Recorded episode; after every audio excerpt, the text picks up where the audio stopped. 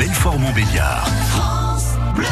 7h18, depuis une dizaine de jours maintenant, les lycéens se mobilisent contre la réforme du bac. Oui, avec des manifestations encore hier dans le Nord-Franche-Comté. Demain, ce sont les enseignants qui sont appelés à la grève par plusieurs syndicats. Et ce matin, dans le plus de l'info, on va prendre le, temps, le temps de s'intéresser de plus près à cette réforme du bac avec vous, Christophe Beck. Bonjour. Bonjour Soline, bonjour à tous. Alors, cette réforme, elle entrera en vigueur à la rentrée prochaine pour les élèves de première. En quoi elle consiste exactement? Eh bien, cette réforme du bac prévoit d'abord de supprimer les filières S, L et ES pour les remplacer par un parcours à la carte avec des matières majeures, les incontournables que sont les maths, la physique, le français, les langues et des matières mineures, parcours que le lycéen pourra construire semestre après semestre à l'image du calendrier universitaire. L'ancien directeur de Sciences Po Lille, Pierre Mathieu, est le père de la réforme.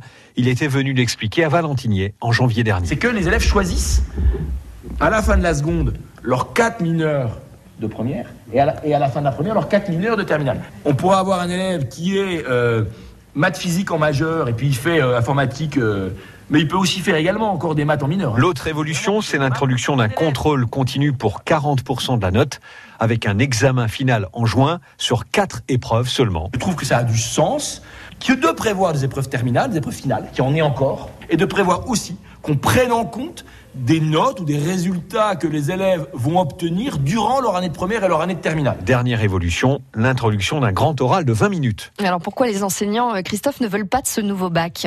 Le premier de griefs, c'est l'inégalité territoriale qu'introduit la réforme. Certains lycées seront limités dans les options qu'ils pourront proposer. Bertrand Niguet, professeur de mathématiques au lycée Germaine Tillon à Montbéliard. Certaines spécialités ne seront pas offertes dans certains établissements. Exemple, Champagnol n'offrira pas, aux dernières nouvelles, la SVT.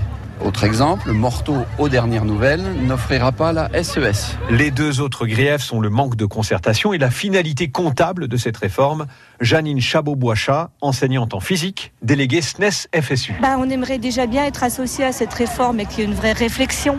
Et une réflexion qui soit faite pas dans un pur but économique, parce que clairement, la réforme, elle est annoncée. On a commencé par nous dire qu'il y aura tant de suppressions de postes. Enfin, dernier grief, les classes surchargées que la réforme va encore aggraver. Alors, les premiers concernés, évidemment, Christophe, ce sont les lycéens. Qu'est-ce qu'ils en pensent de cette réforme? Une grande majorité des élèves de seconde n'a pas encore pris connaissance de la réforme. Bon, je n'ai pas entendu parler. Si vous voulez poser des questions, vous avez pu aller là-bas. Et pour les informer, l'argument territorial a fait mouche. Benjamin, élève de première au lycée Germaine Tillon. Que si on sera dans un bon lycée, notre bac il sera bien. Si on est dans un lycée euh, pas connu, bah, notre bac il va rien valoir du tout. D'autres sont plus positifs, à l'image d'Hassan, qui salue le contrôle continu et le choix offert aux lycéens. Non, il y a plus d'avantages. De, parce qu'on devra plus travailler tout au long de l'année et je pense qu'on sera plus préparé euh, pour nos épreuves finales en fin de terminale. On aura plus de choix et, sera plus euh, calqué par rapport à notre euh, profil. Dès janvier prochain, les élèves de seconde pourront commencer à réfléchir à leur choix de matière mineure pour la classe de première. Je vous rappelle donc demain cet appel